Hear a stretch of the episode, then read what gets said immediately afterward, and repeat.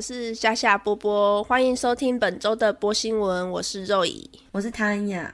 那在本周播新闻开始之前，下周我们将庆祝一下播新闻迎来第十集啦！非常谢谢这段时间大家的支持。没错，那就是时间其实过得很快，就是已经两个多月了，真的没有想到。对，那我们为了庆祝播新闻第十集。我们想要收集几个大家会比较好奇有关于旅澳的问题，不管是农场啊，或是都市，所以记得去我们 IG 留言，或者是在本集播出之后给我们一些意见哦。对，欢迎投稿，因为就现在国门大开嘛，所以其实我们最近也看到很多，就是路上啊，或者是一些呃咖啡厅，就是我去，比如说吃早午餐什么，会听到一些哎台湾人的那个声音，你知道吗？对，台湾人回来了。对，因为平常疫情期间。的这两年三年真的很少，而且是少到就是我如果在店里面听到有台湾人的声音，我会说：“哎，你你也是台湾人吗？”这样子，现在已经就是很多了。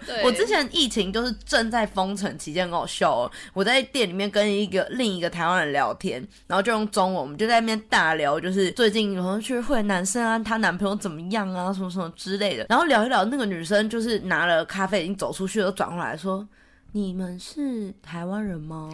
我说对啊，他说我也是，然后我们还换 Instagram，你就知道当时疫情期间台湾人有多少。对，就所以现在已经多到就是很明显就是有增加了。所以如果大家有任何比如说旅游的问题啊，哪里必去，或是哪一家早午餐超好吃，哪一家早午餐真的不用吃之类的，我们都欢迎投稿，我们可以帮大家 稍微过滤一下这样子。对，对，我们大概会选两到三个问题，在下一集的播新闻，然后跟大家就是小聊一下。对，如果没有人投稿，我们就会自己投稿。就我们就我自己假如有人投稿，对对，反正就是哦，欢迎大家投稿啦。那对，没有就逼朋友投稿，对，我叫我妈，就我妈有追踪我。好，那我们就赶快进入我们第一个小新闻啦。那第一个小新闻，如果大家有听我们上上上集的故事的话，应该就会知道玲玲的四个小孩连续死亡案。那如果没有听的朋友也没有关系，就赶快回去听，帮我听一下。对，那一集很精彩啦。那如果没有听的朋友的话呢，我这边大概稍微讲一下，大概是发生什么事。那反正 Catherine Phobic 就是被定罪，因为他四个小孩都离奇的在婴儿时期死掉了。那样子，那他就被定罪，说是他杀了他四个小孩。他四个小孩最大也才十九个月，就是一岁半左右。那他被定罪是原本定了三十年，后来改被改为二十五年。那今年这一年是他被关的第二十年。他在就是六月五号这个礼拜一，就是被释放了，重获自由。那原因是因为从去年开始有一项调查中的关键科学跟医学证据中显示，他们。们发现一种罕见的遗传疾病——钙条蛋白二基因突变，也就是我们故事里面有讲的 CALM2 的基因突变。那这个基因突变呢，它这边说的钙条蛋白对于保持心脏的跳动非常的重要。阿德莱德大学人类遗传学教授就有说，如果你这个钙蛋白有稍微改变的话，其实对于你的潜在的这个心脏问题，就是你心脏就非常有可能会。停止吗？他没有说停止，他就是说可能会呃，有点像是崩塌，叫什么？你心脏的那个原本应该好好的跳着，可是因为这个蛋白的基因突变，很可能导致它突然就，我现在就不跳，我现在我现在不想跳，那样子。就没办法，没办法正常的运作。这样，他的原句是说 heart may fail。那全人类的 DNA 中有总共两万个基因嘛，这个也是他们的研究之一。这样子，三个钙条蛋白的基因列位是前十五名，是在整个遗传过程中基本是保持不变的。你即使我一直生小孩，一直生小孩，我应该就是还是这几个钙条蛋白这样子，基本上不会变。嗯，那这个突变引起的异常心率的这个病称叫做。钙条蛋白病，那这边是大概三千五百万人之中才会有一个人有这个病，也就是说，如果照这个几率来算的话，全澳洲就是只有他们这个家庭有这个病而已。因为澳洲大概两千五百万人嘛，对。这个是三千五百万人中只有一个人，嗯嗯，所以这是非常的罕见的，全世界也只有记录了一百三十五名的患者病例这样子。嗯，但是因为这个基因就等于说是潜在的嘛，这样子，它可能没有出现在 Catherine Phobic，也就是我们这个被定罪的这个妈妈身上，可是她可能身体里面是有这个潜在的基因这样。嗯，所以在他生小孩的时候，基本上就是有五十 percent 的几率，就是等于说掷骰子了。我现在生四个，可是我有可能两个都有，因为他每生一个就是重掷一次骰子嘛，几率问题。对，也就是因为这个研究，那导致等于说有一个。医学证据说，他的第三个小孩 Sarah 跟第四个小孩 Laura 的死亡原因非常有可能就是因为这个变异。那玲玲还有另外两个小孩嘛，还有四个小孩。第二个小孩 Patrick 的话呢，因为他有潜在的神经遗传性癫痫，所以有可能是那个原因。简单来说，就是他四个小孩之中有其三个就是非常有可能因为自然原因死亡嘛。那第一个小孩 Gallad 的话。也讲白了，你没有直接的证据说是不是他杀死，也有可能是因为有潜在的基因，因为时间太久远了，所以他们那时候其实等于说没有活体细胞，或是没有非常近的那个基因可以查，你知道吗？而且在进行调查期间，坎培拉的科学家还发现四个小孩身上都有另一个基因突变，叫 REM2。可是因为这个玲玲就是我们的 Catherine Phobic 身上并没有，所以是他爸爸就是 Craig Phobic 那边有也有变异的基因。如果大家有听我们故事的话，就有知道，就是他们的那个爸爸 Craig Phobic，他当时是拒绝给科学家采取他的任何的基因，他不提供这样子，所以也没有办法知道他的 DNA 测序。那他们现在查到这个非常有可能是从他爸爸身上得到的基因突变呢，其实是又比 CALM2 的突变更少，只有十八 percent 的人口有这个突变，所以就有那个在这个研究整个基因突变，就是尤其是这个案子的教授就有说，哇，就等于说你就那个 Sarah 跟 Laura 他们两个小女孩，基本上就是两个突变。一加一，one plus one，就是逃得了第一个，逃不了第二个。对他们的说法是说，呃，点燃一桶炸药中的导火线这样子，就是。然后还有一个教授就是说，他们两个这个突变就等于说，刚好从妈妈身上跟爸爸身上各拿一个突变，然后他结合了一个这样子致命的鸡尾酒。嗯，我想说也太衰。对，因为我就我当时看到，我想说，哇，这个也太会讲了吧，鸡尾酒。对，那我觉得哪怕克雷可以早一点说，就是克雷可以稍微配合一点调查，就是拿一根头发什么的，你也不用被关那么久。如果啦，至少可以确定他身上到底有没有 REM two，没有很难讲，因为呃。R E M two 是后来才才出现的，对，就是当时的这个医学证据主要还是专注于 C A L M two 的这个基因突变。嗯，那当时还在研究的初期的时候，那个 Craig p h o b i 就直接说我没有要提供我的，不要查我的那样子。嗯，很有可能他甚至已经在结婚，有自己的家庭了，所以他完全就是不在意。因为现在即使连 Catherine p h o b i 就是放出来，也没有看到就是他有任何的。动作就可能说，嗯，如果是我前妻因为这样子被释放了，因为有可能就是是无辜的被释放了，我应该会做些什么吧？我应该就是哦，这这几年真的是辛苦你啦，或者之类的。那没有，他完全也没有出现，所以我觉得。他就是很有可能完全就是不想管了。那几个小孩对他来说，可能已经就是过去式了。这个前妻也是过去式了。嗯嗯，对。那反正现在又回到另一个问题是，如果他真的已经被释放出来了，提前释放，因为有可能是无辜的话，那他被关了这二十个年头，因为毕竟他原本只要服刑二十五年，老娘都已经快要服刑完了，你才跟我讲说我有可能是无辜的，对不对？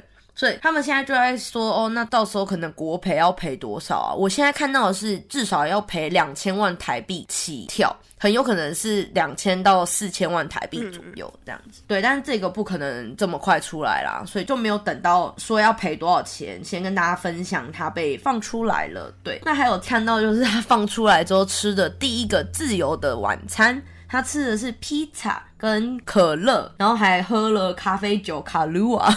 嗯，他甚至转头跟他朋友说：“我的脸笑到都快拉伤了，My face muscles hurt from smiling so much。”对。他朋友也是很开心，他朋友就说：“他这样子，这二十年来第一次坐下来，用真正的那个瓷器的杯子，这样子用汤匙好好的喝茶，喝真的牛奶那样之类。他说，对大家来说这么普遍的事情，他二十年来就第一次感受到这样子。我其实不太，就我一方面希望他是无辜的，可是我觉得他如果是无辜的，真的好衰。嗯，我是觉得就是国培是一回事，但是在里面。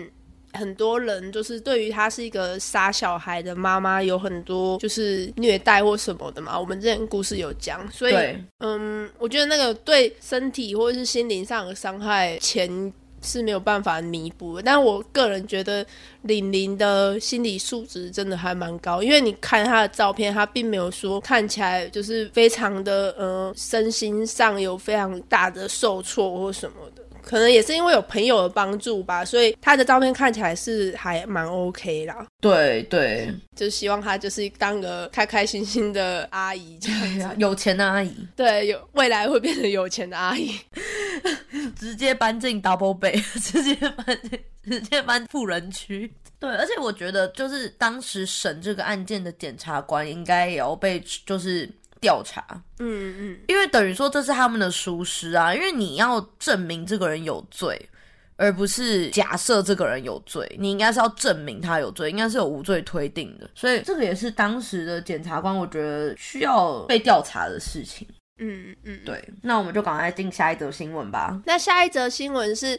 就是澳洲现在在正在加强 AI 技术的监管，然后也是在全球率先落实 AI 伦理原则的一个国家。奇摩新闻在六月一号的报道称说，澳洲正在寻求规范，就是有关于 AI 技术的发展，并且考虑高风险领域对于 AI 实施的禁令。那里面有指出说，AI 技术有可能在创造新的医疗方法，还有防止在线就是诈骗等方面取得。突破，那人们对于安全啊、责任、道德，有时候也会感到还蛮担忧的。那其实简而言之，就是 AI 的发展对人类有威胁啦。那所以关于这方面，就是人工智能的部分，在这一方面的领导者，他们觉得说，必须要好好的思考有关于伦理原则的部分，以防万一它变成一个很像流行病这样子，嗯，会影响到。太多人类的生活，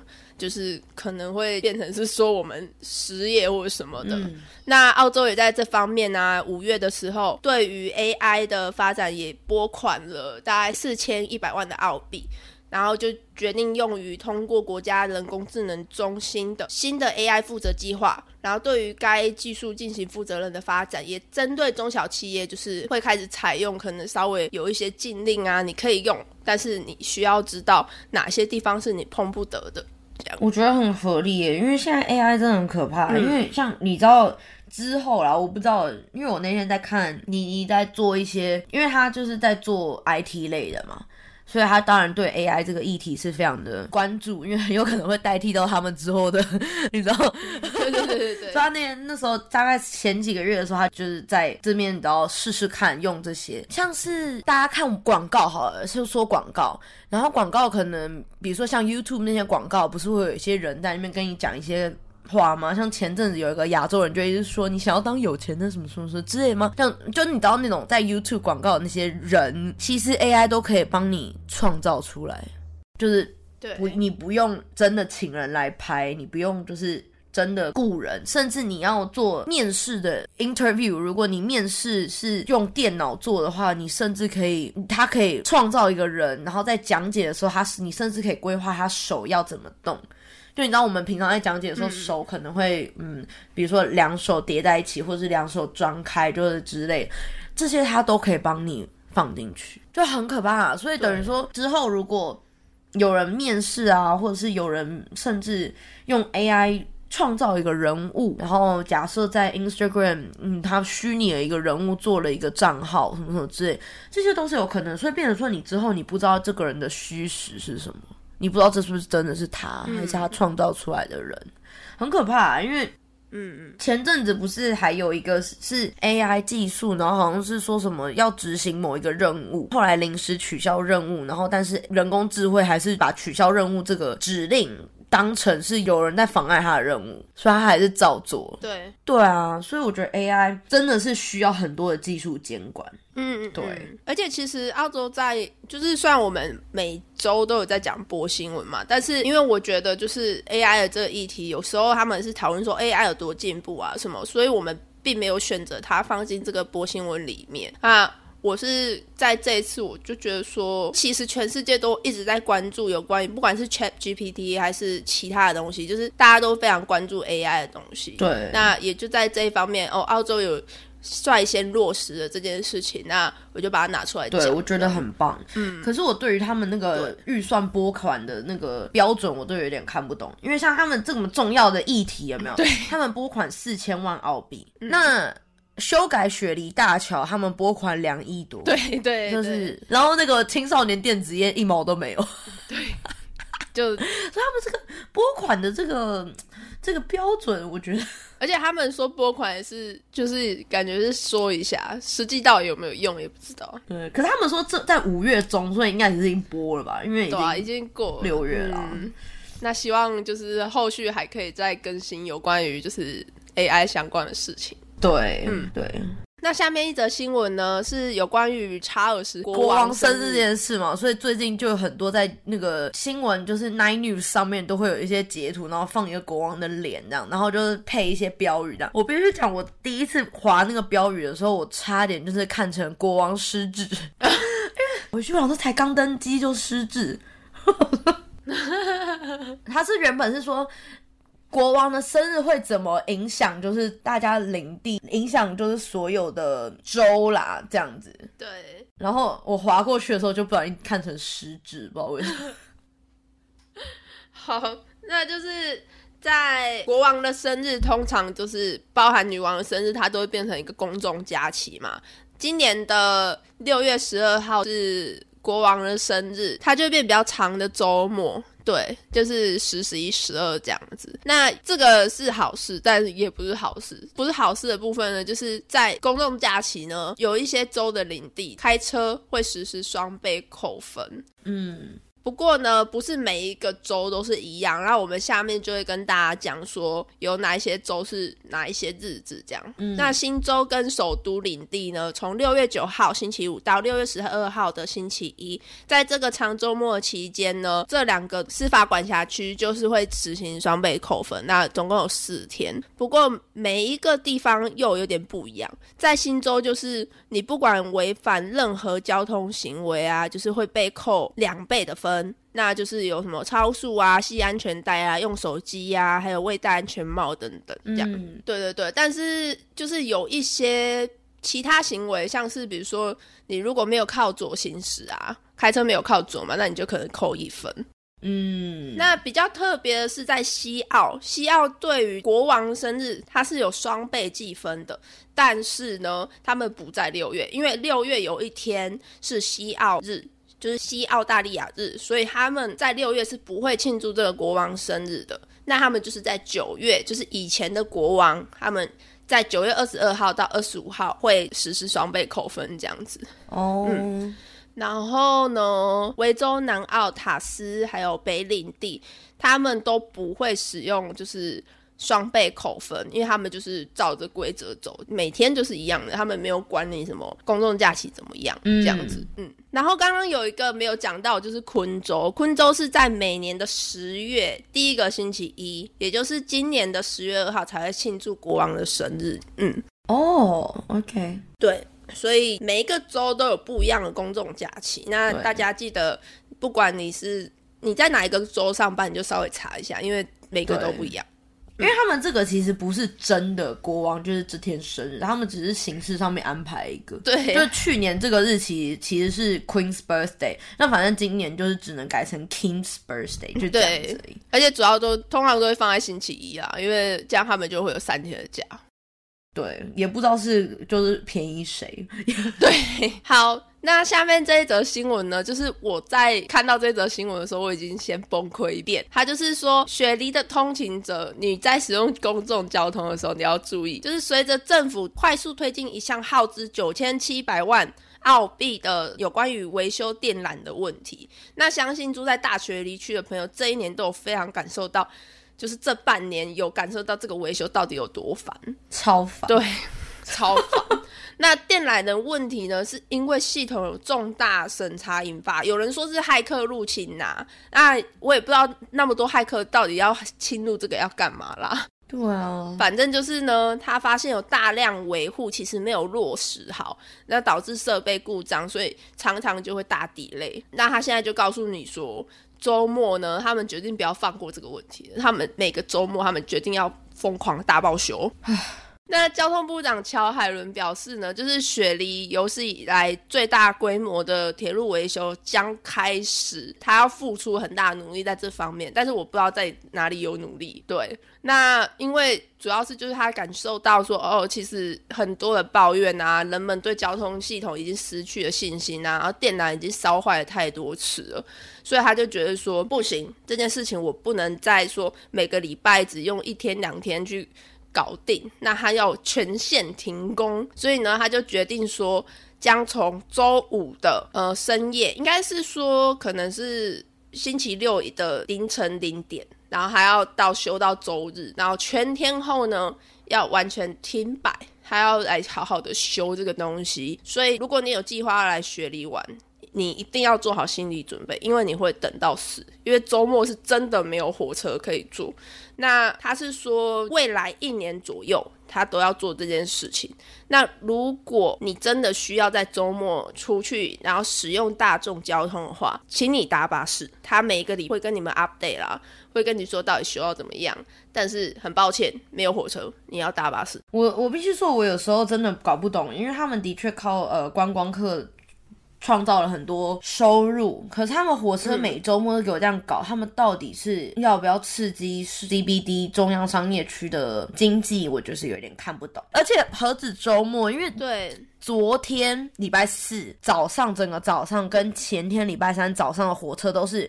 连站都不让你进，就是他没办法，他就是呃不不开那样，所以很多人，尤其是昨天，就是一大早就超闲，因为就大家都进不来啊。然后，嗯嗯嗯，那个中间下午大家就开始不这样进来，因为你都已经花时间卡在车站上面，就两站的路，然后两站而已，但搭了一个小时，那你要不要来上班？老娘都出门了，对不对？所以就很烦，因为我这个真的很好笑，是因为。我觉得澳洲人可能很习惯了，可是对我们亚洲人而言，我们真的是觉得就是什么鬼啊？那因为我们我现在就在规划我去日本的行程嘛，然后我们就在我在那边都要订票啊，什么 JR Pass 什么什么之类，我就在订。然后你你就说：“你先不要订的那么紧，因为到时候比如说今天那个车不开，我们那个地铁 JR 不开，我们要就是改行程怎么办？”我说：“我们亚洲不是澳洲，我从来没看过有车不开的。”我说，我说公车就算了，我真的这辈子没连在台湾，我基本上都没有看过捷运。今天因为下雨，所以不对。捷运是不太可能，对不对？对。但是台湾火车也是是蛮多需要加油，可是我真的觉得这个真的太烦。可是我觉得是因为你，如果你是这样看，就是呃，因为我们这边虽然说是火车，可它主要还是有跑到，就是你整个在 CBD 的地方，你都是搭那个嘛。对不对？所以基本上就是你只要下雨，你整个市区的交通就是瘫痪，搭公共交通工具的人就是半瘫痪嘛。嗯，还不是说今天有地震还是什么，就是下雨而已，就是下一天。对对对，那那有时候还要罢工。然后没下雨的时候要罢工，下雨的时候不开。那没有下雨、没有罢工的时候又要修，嗯，对不对？所以，所以我就说他们很，我觉得蛮可怜，因为他们已经习惯了。你看他第一个问我是说，你看要是车不开，我们那个票怎么摆满？我说车不会不开，我说只有在澳洲才这样子。嗯，我说日本就是绝对照开，但是这一方面可能就是，我觉得这一方面。还是要帮澳洲平反一下，因为澳洲地实在太大了，所以它最基本一定要用的就是火车，因为其他都太慢了。所以，然后我看到这个我真的很烦的原因，是因为如果今天我星期日要上班，而且他跟我说要休一年，今天星期日要上班，那我势必要搭公车，那等于我一个小时前就一定要搭上那一班公车，因为这个公车要跑四十五分钟以上。对，而且这个公这边的公车真的超烂。比火车还烂。我之前都在说，就是火车唯一好的地方就是它比公车好。对，至少很稳，至少很稳，两个都一样脏。对，就是真的很晕。因为我真的会晕车嘛，所以就好烦。对我也会。对，因为我之前有听人家说，就是这边的交通，哦，你不能抱怨这边的交通，因为这边的地铁，像可能呃亚洲一些地铁系统都是很新的，我们这边一百年。我说你，可是这边不是这个问题，我觉得这边感觉是 system 的问题，不是说你火车多久，是你那个 system 的问题不好。对啊，而且你应该要更努力的发展其他的替代交通，就是像那个捷运，到底要多久才会好？对呀，而且那，我说好，那你们那个 tram 那个 tram 是新改的，我说那是不是很烂？我说是不是动不动就在停？所以想那边想那边给我怪说，就是自己的比较老，所以没办法什么的。那真的是拜托。对啊，但澳洲真的很需要火车，就是希望不要停啊，很烦。对。其实我觉得，如果他们的火车是准时移动，跟就是不要动不动就这边要修修，那边要罢工，然后下雨又不能开的话，其实他们的火车是真的就是只有脏的，但是其他就还好，就是他们该到的点都会到，然后整个设施也还算 OK。但是最主要真的就是它不开啊，那你能拿它怎么办？因为公车能到的很有限，对对啊。好吧，就是加油。那我回去就慢慢的试着接受这件事情。我之前去年从台湾回来的时候，我就立马就是。给你传一些照片，是我们在捷运，我们捷运有多干净，然后大家都有排队，都会先让人家出来再进去，什么什么之类，然后公车都会提醒你，就是几站几分钟，什么什么之类的，然后还会有冷气，有 WiFi。我说这边呢，这边公车你招手，它有时候还不停。有了，台湾之前也有，但是可能是我大家都是可能比较主线，台北车站那些，即使我不招手，也有人要下车，所以我比较没有遭遇到这个问题。在北雪里有那。那个也是有捷运啊，然后开了吗？开了，开了，开很久了。紫色线就是看起来还不错，但还没有试着去打过。我就觉得说北雪就开始 CBD 到底要多久才开啊？我的天！对啊，但我觉得开了也很好，因为那个每一次到北雪梨那条线就是每逢周末必修。嗯嗯，对。但我真的觉得哦，CBD 快点开，就是他们已经盖了几百年了，就是从我有记忆以来来到雪梨就已经看到那个 MRT 的那个标，到现在那个 Metro 一直在 Metro，但是都没有成功。那就加油。那我们这边就有个小提醒给大家。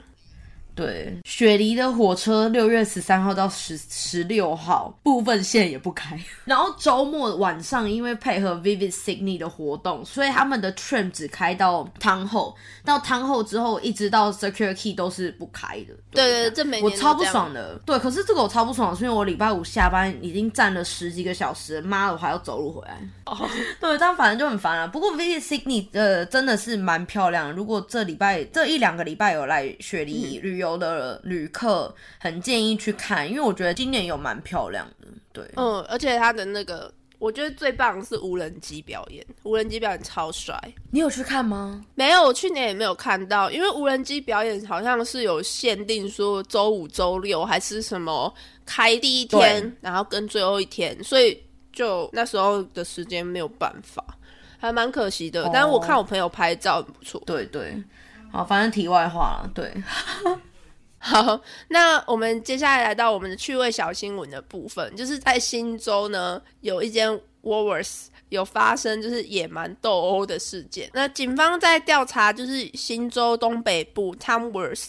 的一家超市里面有发生一起涉及一群购物者斗殴的事情。那根据一个先生名叫 Ben 的视频表示呢，上周是就是六月一号下午五点左右，有两个女性呢在 Tom w o r t h 的 w o l w o r t h 商店里面就是互相拳打脚踢。那后续也越来越多人加入进来。那其中一个我们觉得很好笑啦，因为我们有看影片，就是有个妇女就是抱着她的婴儿。对。然后他就是直接就是冲到附近，就是看到一个男生，我不知道是不是他的家人或什么。他说：“哎，帮我抱着小孩。”然后我以为他是要进去劝架，就他冲进去就开始暴打。我想说靠背，为什么？对，我就想说超好笑。然后他们就疯狂扯头发，然后还有男生直接被推开了，就绑就撞到架子。然后工作人员就冲出来，对，然后他们就是哦，不要打了，不要打了这样子。哦，对，反正那影片真的是太好笑了。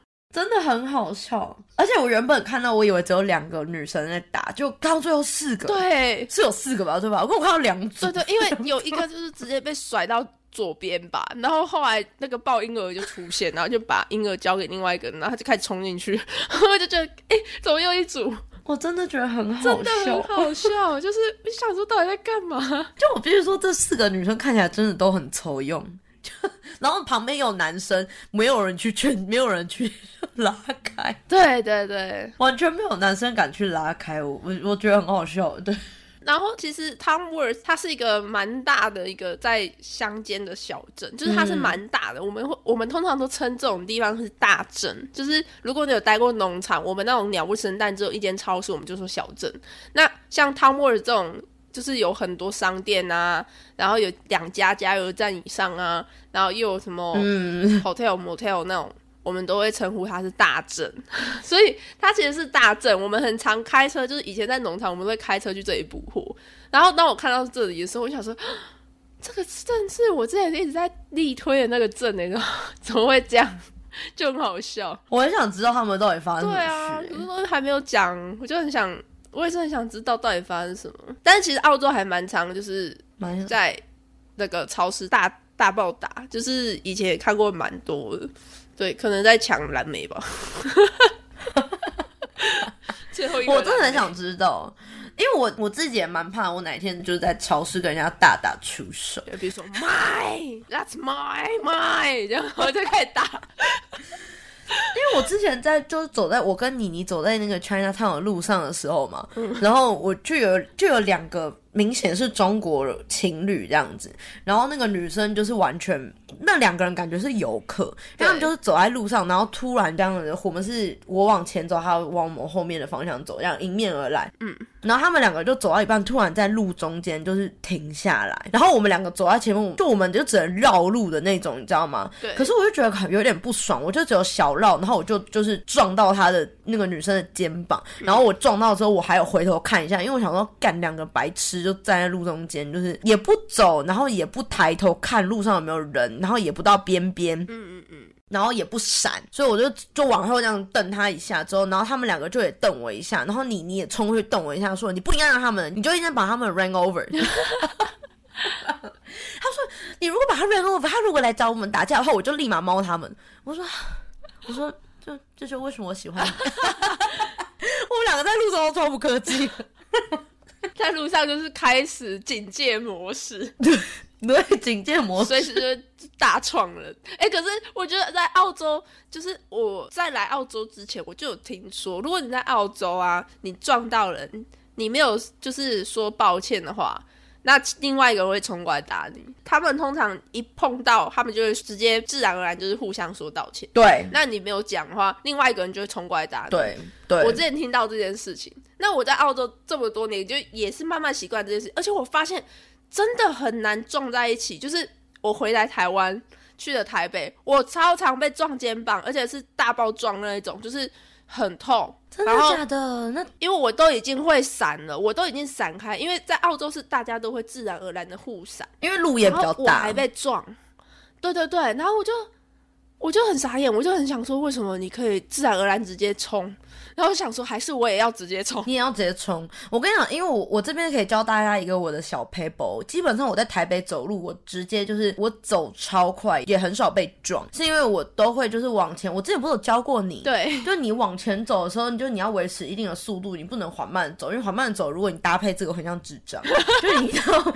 很快的，就是脚步就是往前飞，然后你知道你在飞的时候，你眼神一定要就是贯穿，就是后面，你不能看着你前面的人。就是对于迎迎来来的人，你不能就是看他们，你要看到他们的，你要好像一种看到他们身后的东西这样子，就直直的往前盯，然后往你的目标往前盯，然后开始直接往直线。就你如果做这个，然后你还 S 行走的话就不行，你一定要就是快速的直线移动，这样基本上大家都会让你，因为他们会看到你坚定的眼神，你就是要往远方冲。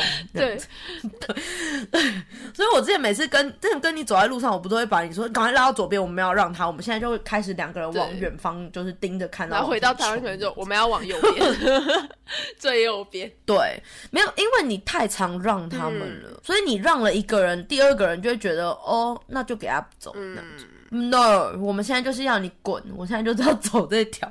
就是因为我觉得，如果像比如在澳洲是走右左边嘛，在台湾是走右边，我如果都已经走在左边了，请问你为什么会从我正前面来？嗯嗯，你为什么不走另一边？我们不是在往左边走吗？你为什么没有走在你左边嘞？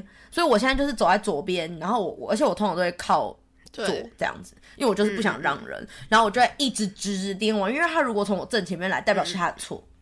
你走错了，我就是比较激进。那我是觉得，就是虽然我刚刚说就是台湾人直接撞爆我这件事情，但我还是。觉得嗯，就是还有很好的事情是说，因为我太久没有去台北了，所以我去台北基本上就是迷茫，就是我不知道我在哪哦，我我就很烦恼，说我到底要去哪，然后就会收到非常多关切的眼光，就是一堆人就想说这人是不是要帮忙，然后觉得这一点很感动啦。对，因为我是真的想说我到底在哪，然后他们就真的会有人来问我说你要帮忙吗？你是看起来到底多无助？对，因为我看起来超强啦，我就是全台北最慢的那一个人，就是大家就是会稍微看一下这个人是不是要帮忙，然后我就是主要是因为我就想说，还是我要去瞎晃一下，因为当下那个情况是我想要瞎晃一下，可是跟我朋友约的时间又快要到，然后我想，嗯，那但是好像又又可以瞎晃一下，所以我那时候就是在台北车站里面，我就这样很。在想，嗯，我现在是要搭蓝线还是要搭红线？然后所以就很多人说你要帮忙吗？你迷路了吗？这样子，然后还有很多就是周围很多人眼光，这是不是不知道路？这样 就还蛮感动的。对对对，就是回到台湾最棒的一件事情。那今天的播新闻就到这边结束啦。喜欢我们的听众，不要忘记追踪我们，然后给我们五颗星星。下礼拜我们将迎接。播新闻第十集，不要忘记给我们一些意见，还有一些如果你想要知道有关旅澳的问题，也不要忘记留言哦。没错，那我们下周见，拜拜。